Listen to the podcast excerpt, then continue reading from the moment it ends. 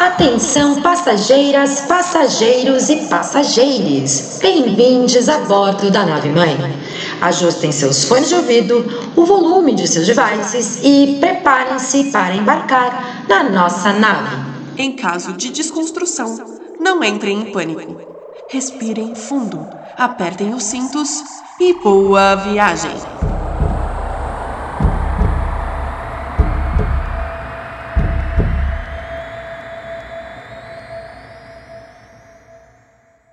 Salve galera da Nave Mãe, mais um programa da série Canábica no ar, fechando aí o ciclo de entrevistas com as três mulheres que a gente selecionou para falar do assunto.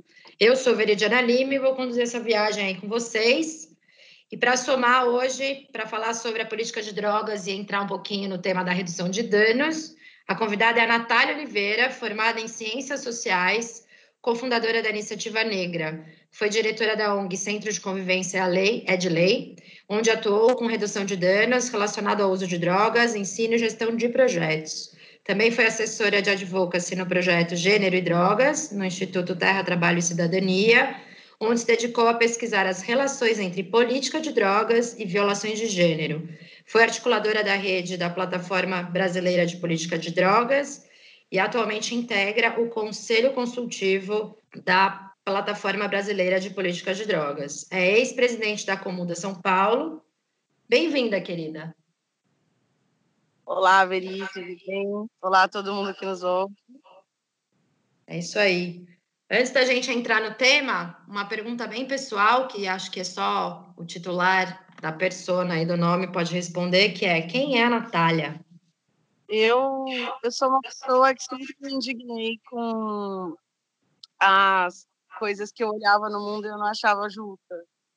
Eu olhava e achava que não era justo que várias pessoas pudessem gozar de um bem-estar por permanecer uma determinada classe social ou ter um tipo de cor, e em outros lugares isso não pudesse acontecer. Eu percebi isso muito cedo, porque eu vim da periferia de São Paulo, vim da Zona Leste. Isso foi uma coisa que me ficou bastante marcada, como que às vezes a mesma coisa que eu estava fazendo na Zona Leste, sei lá, bebendo na rua ou, ou fumando um baseado, é, isso era sempre uma situação de tensão Atenção, porque a qualquer momento a polícia pode te parar. Você não espera coisas boas da polícia, você é usuário. E enquanto no centro eu consegui acessar um espaço totalmente seguro, e eu olhei e falei: Isso não é normal. É normal as pessoas em algum lugar terem medo de estar próximos ou associados a situação que leva a drogas. E em classe média a gente consegue ter um, um outro jeito de lidar. E aí eu, isso foi, eu era muito nova, né? nove anos quando eu comecei a fazer ciências sociais, enfim, muita água rolou embaixo. Mas quando você no começo do nosso papo antes da gravação, que a, outras pessoas entraram na pauta do racismo, do isso não é um incômodo, porque pelo contrário, eu há pelo quase 10 anos, justamente não só a gente fale de racismo e de drogas. Então, eu fico feliz, na verdade, de hoje perceber os frutos desse nosso trabalho. Sim, porque é uma, é uma questão que não começou com os pretos, os negros, né? Os, os brancos é que começaram com essa onda de racismo, e é importante que a gente fale, mas eu sempre tento preservar a história do lugar de fala. Então, quando o branco vai falar de racismo, ou vai falar de, de luta antirracista, a gente tem que ter muito cuidado com o que a gente vai falar e como a gente vai falar, né? É, não é que não é legítimo que se fale, mas a gente tem que ter esse cuidado mesmo e saber o nosso lugar, né? Bom, você falou aí, né, de quem é você e que você sempre foi essa mulher que olhava para essa injustiça social e trouxe essa questão do, do usuário de drogas, é, dependendo da região onde ele está em São Paulo, e como que isso é visto pela polícia. Então, eu acho que isso acompanhou a tua trajetória para te trazer nesse lugar onde você está hoje, exercendo o trabalho que você exerce hoje, né? Como que foi o teu caminho profissional até chegar aonde você está hoje? Porque você é uma mulher porreta, quem der um Google no teu nome vai achar um monte de trabalho foda que você já fez, super relevante. Aliás, parabéns, tira o chapéu mesmo. Mas eu queria saber desse caminho, sabe? Como é que foi? Sim. Esse caminho eu estudei, estudei em colégio particular de bairro, assim, a minha vida toda, tanto no interior quanto em São Paulo. É, morava na, na Penha e assim poder ter acessado uma melhor qualidade de ensino é, me ajudou a entender que o meu aprendizado ele não era um aprendizado comprometido só com sucessão e mobilidade econômica. É, eu sempre tive uma consciência muito coletiva por causa da família, enfim, da escola. Tem esses professores que apresentam Marx para gente na quinta série. Aí você olha na sua primeira aula de história e fala: Nossa, tá tudo errado não dá. Você só tem 11 anos de idade, entendeu? Aí você fala, nossa, vai ter muito tempo para fazer a revolução. Queria ser comuna, desde a quinta série, assim, eu sou comuna até hoje. Tanto ver essas coisas do velho barbudo, assim, graças sempre muito orientada por uma teoria marxista, por ter tido bons professores, assim, professores de humanas massa. E quando eu terminei a escola, eu dois anos de direito dois anos de direito na Unixul de São Miguel, da Zona Leste.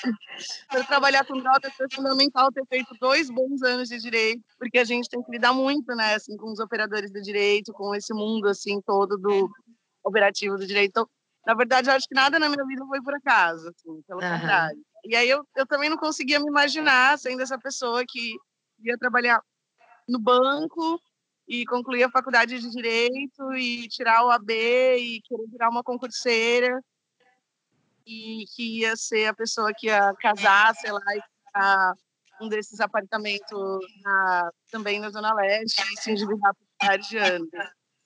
E aí eu conheci o movimento estudantil. Então, em duas semanas, de repente, estava organizando greve na faculdade, uns campos interligados. Fazia greve, pai. Eu olhei aquilo e falei, nossa, é isso que eu quero fazer. Eu quero fazer movimento estudantil, eu quero viajar o mundo, quero ajudar a transformar a sociedade. Eu vou aprender com esse pessoal aí.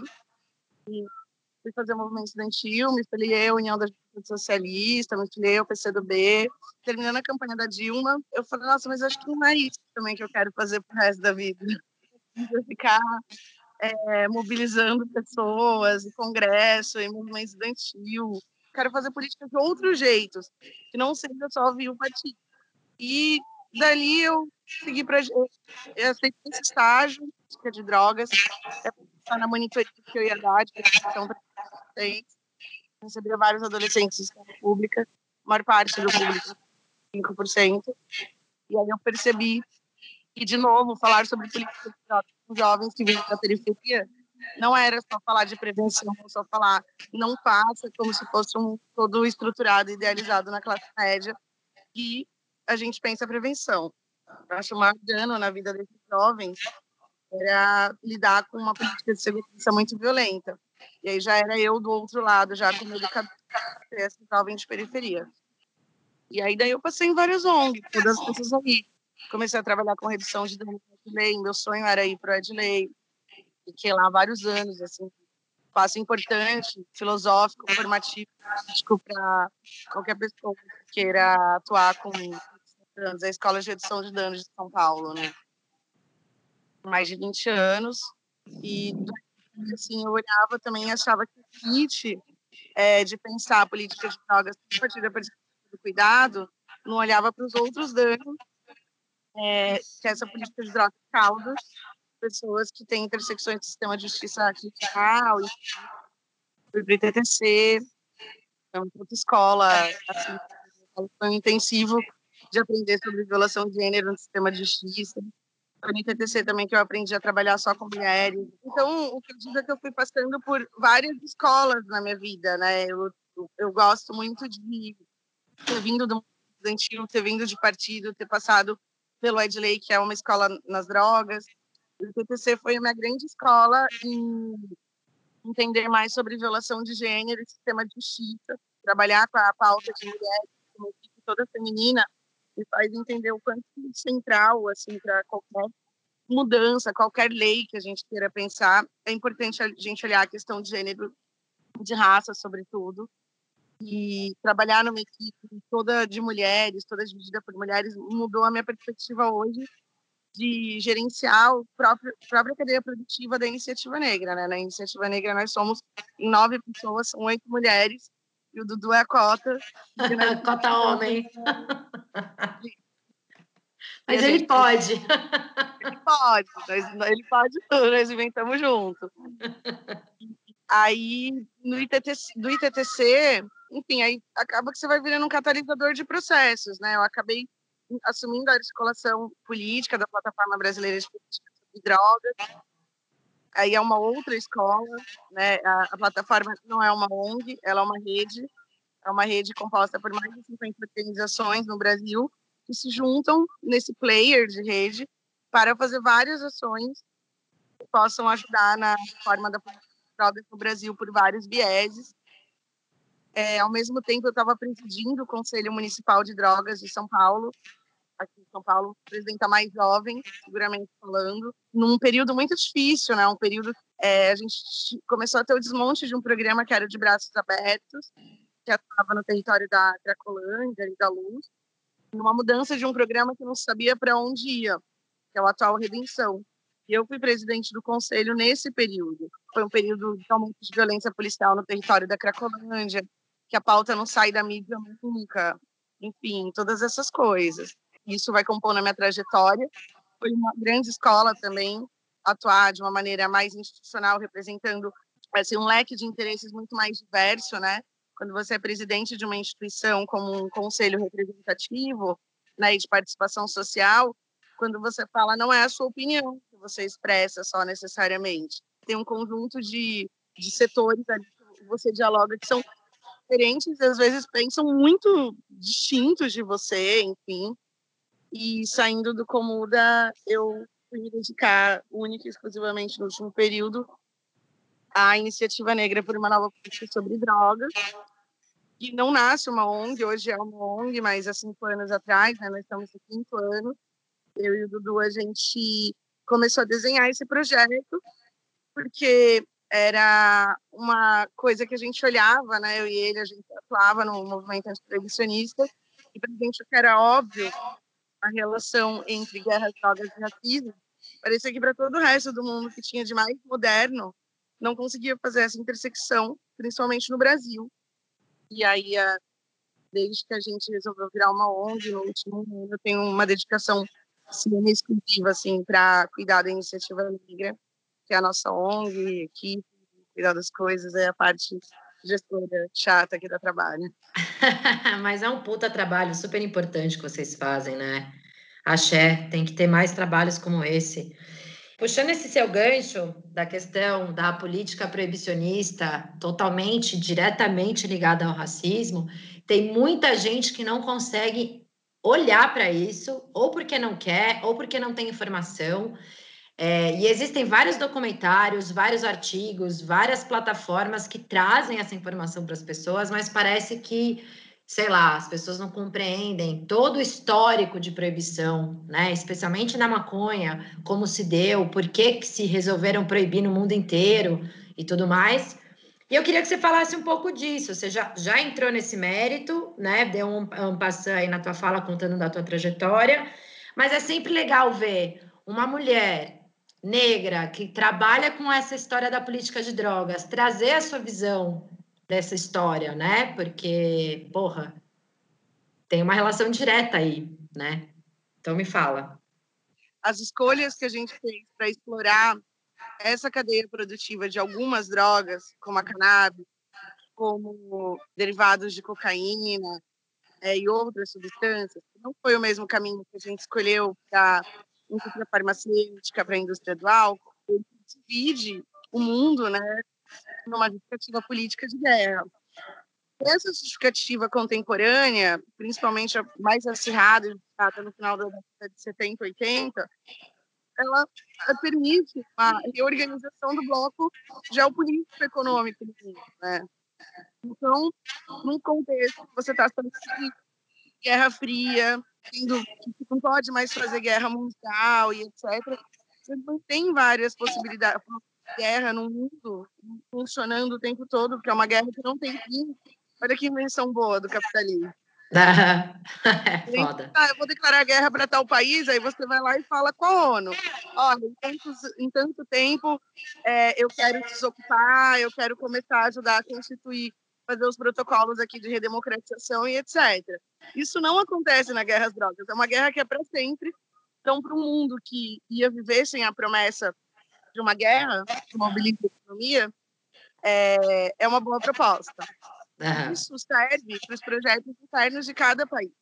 Cada país acaba já tendo as suas estruturas de fusões. No caso do Brasil, de grande parte dos países da América Latina e mesmo dos Estados Unidos, que você trouxe como referência, o projeto de desigualdade imposto às pessoas negras, que primeiro vieram numa condição de sujeitos escravizados para o continente, e depois, conforme as abolições da mão de obra escravizada foram acontecendo, de maneiras diferentes de acordo com a particularidade de cada país.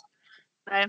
A guerra às drogas ela serve para manter essa estrutura, essa estrutura que passa quase invisível, impercebível, que é do racismo, que é das pessoas conviverem todos os dias com um mar de gente, com muitas pessoas, no caso do Brasil, mais de 50% da população, né, vivendo em condições é, até cidadãs né, inadmissíveis. E, e é, é, a estrutura da guerra às drogas, né? Nós, nós como uma guerra de nós queremos combater a substância em nome do interesse público. Só que essa guerra, ela não tem como guerrear contra a substância, guerrear contra pessoas. Então, ela acontece só com o, o comércio varejista né, dessa mega econômica que é o tráfico de drogas internacional. Então, pessoas que são mais letalmente atingidas nessa guerra são as pessoas pobres e negras que estão nas pontas do parejo dessas superestruturas internacionais econômicas que é o tráfico internacional, está diretamente relacionado com o tráfico de armas e Cara, é muito louco, né? É, eu acho que essa noção da, do tráfico de drogas relacionado ao tráfico de armas, eu acho que as pessoas até têm um pouco.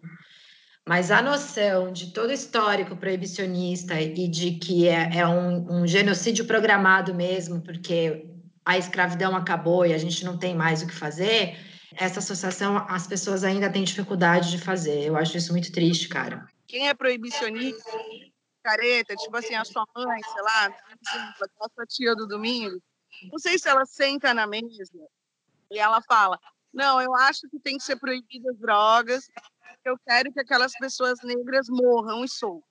Não. não é, digo, intencional, não é maniqueísta nessa forma. Mas ele é uma coisa que, vai conformando relações já existentes. Então, como o racismo já estava estabelecido aqui, as pessoas não conseguem perceber que a guerra às drogas faz um número muito grande de pessoas pobres e negras sofrerem, porque elas nunca se sensibilizaram antes também com o sofrimento das pessoas pobres e negras no Brasil. Sim, exatamente. Perfeita a sua colocação. E é bem isso mesmo, né? Às vezes, até numa inocência é, que faz parte desse racismo estrutural da sociedade, né? Uma inocência entre aspas também, bem entre aspas. Ele pode ser recreativo, ele é estético, ele se materializa numa forma de aniquilamento de pessoas também é, a partir da guerra às drogas, porque é quem morre é o luto da família, tem um luto coletivo de você pensar em toda uma comunidade que o tempo todo vive ameaçada de perder um ente querido. Você vai criando outros guetos mesmo, né, nos centros urbanos, de coletividade e experienciamento da cidade. Sim. Sei lá, quando a gente olha para essa política racista e a gente vê todo esse terror de guerras drogas, pelo menos eu, não sei se eu tenho um olhar também errado, mas eu não consigo não fazer essa associação direta, assim, né? E aí é por isso que a gente precisa reformular essa política de drogas, porque ela é uma política de guerra mesmo. É uma guerra de interesse público, porque ela é uma guerra que se dá em nome da saúde pública. Sim. Então, assim, ela é uma justificativa importante. As pessoas, mesmo que elas sejam antiproibicionistas, ou mesmo que elas eventualmente façam uso de substâncias que não são lícitas, como álcool ou remédios, elas não conseguem fazer essa, essa associação direta, né? E fazer isso é, é um exercício intelectual que exige bastante, né? Assim, compreender todas essas relações é, intrincadas, né? Ela exige bastante de você estar sempre refletindo sobre qual sociedade você está. E a verdade é que as pessoas elas têm pouquíssimo tempo para refletir sobre essa condição existencial numa sociedade que exige cada vez mais produtividade, com vínculos trabalhistas hiper frágeis e não sei a que custo da saúde mental desses trabalhadores. É, você tem que dar conta do que o teu empregador determinou que você dê conta, e de todo o resto não se te sobra tempo. Isso é foda. É só mudando o sistema. E não sei se a gente consegue mudar esse sistema tão cedo, meu. Nem com toda essa pandemia que está acontecendo. Eu não sei se a galera vai transcender e ver que tá tudo falido. A gente tem que mudar. É um papel pedagógico para a sociedade. É fazer, fazer advocacy por causa é ajudar a, a, a sociedade como um todo a perceber coisas que não estão tão conectadas, mas que geram algum incômodo, que esses incômodos eles se encaixem e a pessoa perceba, nossa, essa é a estrutura, é sobre isso que a gente está falando. Muito educador e muito de diálogo. Não dá para a gente exigir que todo mundo o tempo todo esteja dedicado a olhar é, quais são todas as relações entre políticas e drogas racismo né? É, o tempo todo não, mas um pouquinho, um pouquinho deveria. Por isso que esse processo educacional e esses debates e falar sobre o assunto, e quanto mais pessoas falarem sobre isso, melhor. Pulveriza a informação e ela acaba chegando. A, a gente está fazendo esse programa, assim, eu, eu nem sei como o público da Nave Mãe vai receber, porque eu não estou dentro da bolha da política de drogas e não estou dentro da bolha canábica. E justamente por não estar dentro dessa bolha, eu falei, meu, tem que falar sobre isso, porque a galera que já segue os movimentos, a galera já sabe, a galera já está dentro. E aí você fica reproduzindo coisas dentro da bolha. Tem que furar essa bolha, tem que sair, tem que ir para minha mãe que escuta a Nave Mãe ouvir, saca? A tiazinha, a, a, a mina que está lá em, na casa dela, sei lá, para quem que vai isso. Hoje eu me entendo como uma catalisadora de processos mais do que necessariamente uma influencer.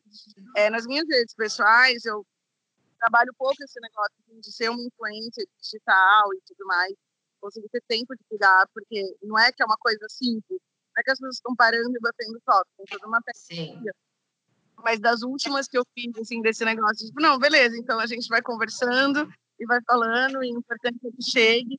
Nunca digo não para nenhum canal, dificilmente, mas da última foi eu participar do Papo de Mãe da TV Cultura. e aí? Prevenção. Não, aí quando veio, não, pior que a jornalista adorou, cara. Ela pôs na home site, ela mandou replicar nas redes sociais da TV Cultura e ainda falou: quando voltar pro estúdio, a gente quer ela de novo no estúdio. Eu falei, nossa, eu lá prevenção no papo de mãe. Eu que nem eu que acredito que é só a mãe que educa. Pois é. É, mas é, é muito louco como é o nosso papel na sociedade ainda, né? Na sociedade que eu digo, na sociedade materna.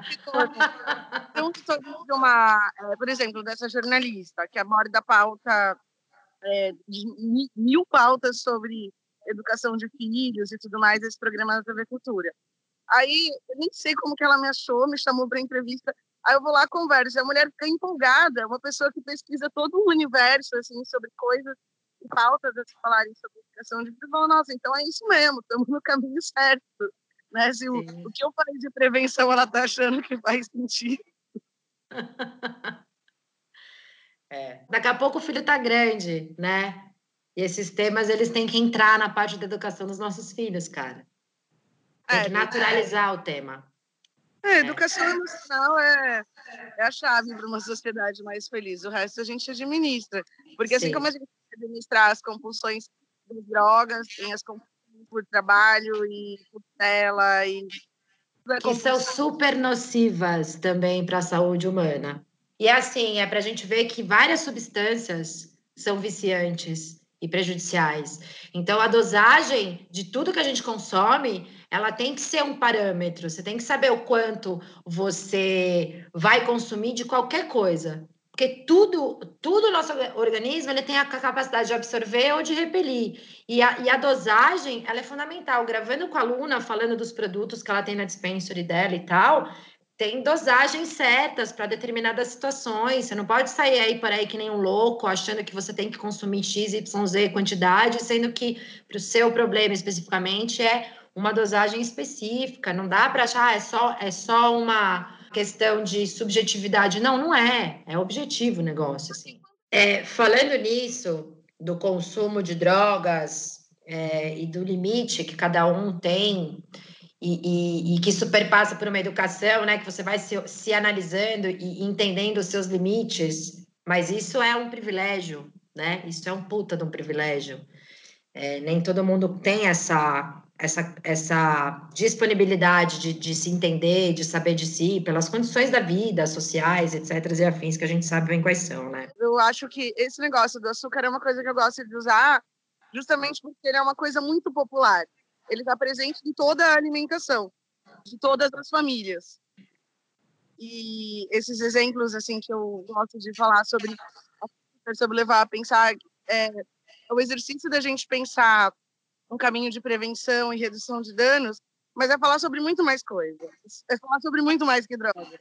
Sim. Né? A gente está falando de ensinar crianças a negociarem consigo e com seus desejos. Está falando, inclusive, sobre adultos. Né? Porque quando uma criança ela começa a ter um comportamento mais autorresponsivo, o próprio adulto olha e fala: Nossa, mas eu não devia comer tudo isso ou tomar tudo isso de Coca-Cola. Não vai dar certo. Sim, é muito louco. Você sabe que uma vez eu, eu, gravei um programa sobre o açúcar com uma puta mina foda, o nome dela é Fabiola Duarte. E ela fala de uma experiência da cocaína e do açúcar com ratos. E os ratos ficam muito mais viciados em açúcar do que em cocaína. É muito mais estimulante para o cérebro o açúcar do que a cocaína. Não, Só que o açúcar é uma droga legalizadíssima, né? E, e para quem é mãe, a gente sabe que, cara, criança, se ela ficar o dia inteiro comendo doce, à noite ela vai estar tá, que ela nem consegue perceber de sono e de ansiedade. Cara, como que você está oferecendo essa quantidade de açúcar para uma criança que não tem a menor condição de refletir sobre o que é melhor para si? É, sobre isso que eu falo que é grave, né? Porque você tem um produto dirigido para um público infantil, incentivando esse público a consumir isso. Assim como você tem para o público entrante em uso de outras drogas, que não é só o açúcar, mas o álcool, bebidas super coloridas, desenvolvidas para atrair esse público, assim como uma estratégia do cigarro, né? Cigarro mentolado, cigarro de sabor. É, as marcas elas pensam e direcionam em como elas vão atrair cognitivamente o seu consumidor. Esse adolescente, esse pré-adolescente, ele já entra consumindo compulsivamente uma bebida alcoólica que não é doce, porque ela vai dialogar com o paladar e ele está é, deixando... Acostumado. Exato. Da, da, da, nossa indústria. Mas isso ah. é um papo para outro podcast, né? Porque o assunto é muito vasto, assim. Você que trabalha com a política de drogas e que, e que vislumbra uma necessidade de mudança, né? O que seria ideal para essa reformulação dessa política? Porque tem muitas questões sociais envolvidas aí e tudo mais. Eu queria saber sua opinião sobre isso. Eu gosto, eu gosto de falar sobre soluções, eu gosto de falar sobre pontos de partida. Que tá. se a tá. gente fala de pontos de partida, quer dizer que todo mundo que está numa mesma mesa está partindo do mesmo ponto. Então, um ponto de partida seria ter como mira que qualquer negociação sobre a reforma da política de drogas ela deve ter a intenção de pacificação social. E aí, se a gente tiver todo mundo nessa mesma página, a gente come, consegue pensar outros caminhos viáveis de como a gente vai ter uma regulamentação pacífica da circulação dessas mercadorias, assim como a gente tem com as outras. Não é tão pacífico. A gente sabe que a circulação de mercadorias dentro da legalidade, elas geram várias desigualdades também, mas elas não geram a letalidade é, imediata, pode ser em última instância, mas imediata, de milhares de vidas descartadas, né, todos os anos pelo planeta. Então, eu gosto de pensar em pontos de partida, que seria a gente começar pensando que a mudança desse modelo ela deve acontecer como tem que ter como premissa a pacificação social e a diminuição de desigualdade. Sim a gente é. parte aí a gente consegue juntos ir construindo. Que eu acho muito difícil assim falar ah, qual que é a sua proposta para o mundo. A minha proposta para o mundo ela é toda co-construída. É, achar que eu tenho o poder de pensar uma proposta para o mundo e impor essa proposta para o mundo. Sim. É, seria muita prepotência, né? E uma utopia, talvez, também, né? Mas eu gosto dessa ideia de ponto de partida, né? A gente parte da onde? Eu acho que a saída pro mundo é essa. Eu falo, nossa, cara, que negócio violento. Isso é muito violento, não dá para ser. Sim, é inadmissível, né? Pra gente, talvez, né? É, que a gente tenha compromisso de agenda, porque as agendas, elas não são feitas por uma pessoa só. As agendas, elas precisam de uma cadeia de diversos organismos da sociedade para que elas, de fato, se imprimam, para que elas, de fato, façam mudanças estruturais. Sim. Então, quando o ponto de partida for qual reforma de, da política de drogas nós queremos, comprometida com a pacificação social e diminuição de desigualdade, aí nós estamos todo mundo jogando o mesmo jogo. Sim. Deixa eu te fazer outra pergunta. É, eu estava lendo umas. Logo que eu te convidei para gravar, aí fui, fui dar uma olhada, né, nos trabalhos, nas entrevistas e tudo mais. E aí eu fiquei encantada com o Dudu e o posicionamento dele, a forma como ele fala. Eu falei, meu, imagina ter aula com esse cara, né? O cara manja pra caramba de história, é um puta no historiador. E tem uma, uma, uma entrevista que ele fala, né? Perguntam para ele, ah, por que, que foi importante você se assumir como usuário? E ele fala porque eu não consigo olhar outra, a perspectiva de um outro modo se eu não me colocar como usuário, porque a política de drogas ela tem que ser reformada também para mim. Eu tenho que, que, que assumir que eu sou usuário, porque isso não é um problema. Porque a gente vê muitas pessoas falando sobre isso, mas tá sempre é o outro, é sempre aquela comunidade. Quando você é preto, é tipo assim, não, eu tô falando ó, sobre o outro, tá? Não é sobre mim, não, tá? Deixa eu falar, porque eu sou negro, né? Não tô defendendo isso. Você sempre não quer associar a tua imagem. Aí você fala do Dudu, acho que do ano passado para cá ele saiu totalmente assim do armário assim eu nem consigo acompanhar todas as entrevistas dele nem ele as minhas assim, a gente é parceiro assim, tem reunião todo dia mas quando as pessoas falam olha o Dudu falou tal coisa eu falo nossa que coisa as pessoas vão falar de mim também o Dudu a Natália falou tal coisa ele falou amiga sua louca não mas eu achei super bacana assim essa é porque é um posicionamento, né? É, é, se posicionar. Eu sou usuário, eu sou antiproibicionista, eu tô nessa luta e eu achei sensacional. Não dá para se esconder atrás de uma personagem, assim. É a realidade mesmo. Às vezes é mais fácil você ser usuário, dependendo do jogo que você tem. Né? Para gente, isso foi uma reflexão muito importante, né? Para mim e para ele, ainda mais como dirigente da organização e tudo mais, porque a gente lida com uma complexidade é, de um ecossistema de sujeitos muito diferentes, né? Então não é mais também aquela coisa assim, ah, a gente está falando sobre um uso adulto de drogas. Uso adulto eu falo do álcool, eu falo do tabaco, eu falo da medicação, falo de, de desse posicionamento adulto. Eu sou adulto, preciso me responsabilizar por mim, usar coisas que vão servir como bálsamo ou servirão para eu encontrar o resultado que eu não queria encontrar. Então, essa posição adulta é, e, e, e, racionalizada sobre a relação com as substâncias, eu acho que é nesse lugar que nós geralmente nos assumimos. Porque você fica na dúvida, inclusive, se isso não vai descredibilizar a causa Sim. que você carrega. Isso não vai fazer, inclusive, né? não é uma coisa assim, ah, somos usuários, isso é lindo porque a gente não, é, não acha que é lindo, né, na medida de se assumir usuário, quando você está encantado também com as histórias tão tristes de diversas famílias e pessoas que se inspiram em você, é, que tiveram um encontro com a guerra às drogas de um jeito muito trágico. Sim. Então tem uma responsabilidade também nesse negócio do, Total. é isso que a gente estava falando no começo do podcast. São públicos você não sabe para quem você fala. Para mim, Dudu, é, a gente é fonte o tempo todo de mil veículos que a gente nem tem dimensão, né? Sim. Onde chega, como chega, é, tem essa responsabilidade. É por isso que eu estou fazendo essa, essa parte aqui no. Não, perfeito. Super, tem que, tem que fazer mesmo, porque senão as pessoas podem distorcer a visão, assim. Ô, Nath, acho que cabe também puxar o gancho para você explicar, porque tem muita gente que não entende o que, é a redução de danos. A redução de danos, ela não se permite ser também esse caminho autoritário para o mundo.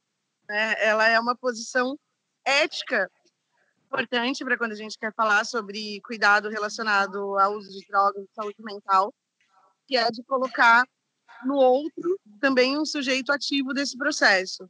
Não tem processo, cuidado, de tratamento, de nada, se todos os sujeitos que estão nesse processo não estejam ativamente implicados e construindo.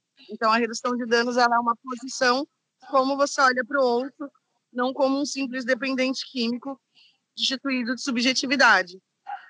Quando você olha assim, você consegue olhar um igual.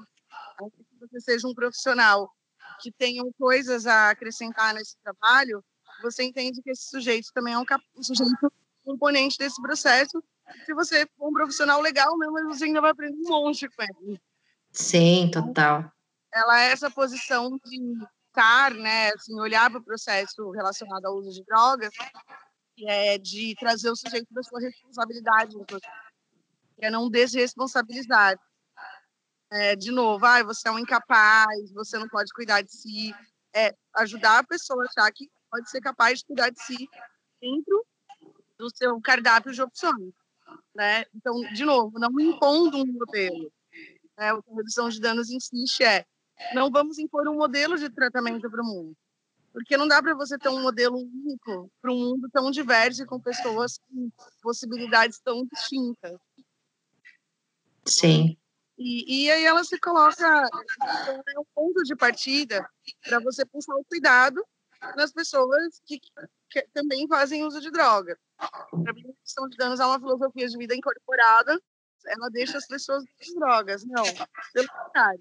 A gente reconhece que a abstinência total do uso de substâncias, e ainda mais para quem já tiver uma carreira de uso mais prolongada, né, ela é uma meta muito cara, uma meta muito alta. Tipo, o, o topo da montanha. E assim, para chegar no topo da montanha, você tem que pensar em como que você vai subir ele.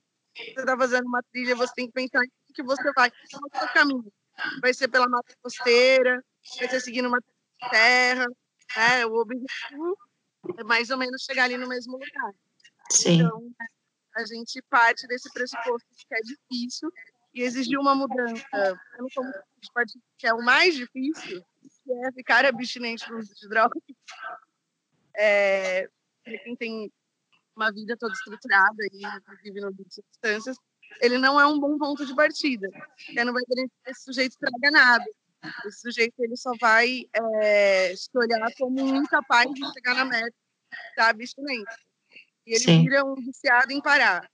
Eu, um amigo meu, que a gente fala, não, cara, a gente é viciado em parar, né? Então você não chama viciado em parar. Porque é viciado em parar. Vira o viciado, tipo, 10 internações, a vez que eu tentei parar, a vez que eu sei. E aí a vida do sujeito começa a ser contada só a partir, inclusive, de uma perspectiva triste. Sim. É como se não tivessem outras coisas, inclusive, que aconteçam na vida do sujeito que não sejam uso de droga. Ele é mais que isso. Sim. Então, a redução é um olhar ético para lidar é, com cuidados e abordagens para pensar estratégias de prevenção, cuidado e tratamento relacionados à dependência química problemas com a redução de dor. É, é um cuidado, né? É um olhar mesmo. Como cuidar daquela dependência, daquela redução, enfim. Uma pergunta final, um recado para a galera, assim, de Natália para a galera que está ouvindo. Eu queria que as pessoas, elas, quando elas parassem para pensar sobre soluções para o mundo, elas conseguissem ter, de fato, a empatia de conseguir sensibilizar com o lugar do outro. A empatia, para que você tenha a capacidade de se colocar no lugar do outro, antes você precisa estar sensível. Parece que é meio regra. Todo mundo fala assim, ah, gente, eu tenho empatia. Não, empatia é um processo. É muito difícil você achar que o seu ponto de vista, em qualquer negociação, ele não é mais importante do que o outro ponto de vista. Né? Então, o meu recado é que para qualquer construção de soluções para a reforma da política de drogas, a gente consiga fazer isso do jeito mais plural e com o maior número de é, pessoas envolvidas nessa superestrutura de tráfico e uma economia internacional gigante que a gente não consegue nem mensurar. E que, se somado ao tráfico de armas, o tráfico de drogas, o de pessoas, a gente não consegue nem estimar Olha isso, cara. A guerra às drogas é uma derrota para a humanidade. E a gente não consegue nem estimar quanto que essa guerra mobiliza economicamente das nossas energias enquanto sociedade. Sim, Isso é muito total. É uma é derrota. Mas, ó, super te agradeço por esse papo, por falar um pouco de você, por a gente entrar na história do açúcar, que isso é super fundamental, né? Fazer essa associação do que é legal e o que é ilegal e por quê. Né? Tem muita questão econômica em volta aí a, a na política, na, na, guerra, política não, né? Porque a gente vive uma guerra às drogas, e eu acho que isso boa parte da galera tem noção quem é que comanda o tráfico, especialmente no Brasil, né? Mas enfim, te agradeço por doar o seu tempo, agradeço as pessoas que ouviram o podcast. A gente está fazendo uma gravação super caseira, a Nath está no ambiente externo, então, assim, se teve umas falhadinhas no áudio, eu peço super a compreensão de vocês. A gente está aqui na fé e na coragem fazendo porque a gente acredita que tem que fazer. Então, sai do jeito que der para sair. Então, eu te agradeço, gata. A gente se vê já já no próximo programa. Tchau, tchau. Tchau, gente. Até mais. Obrigada.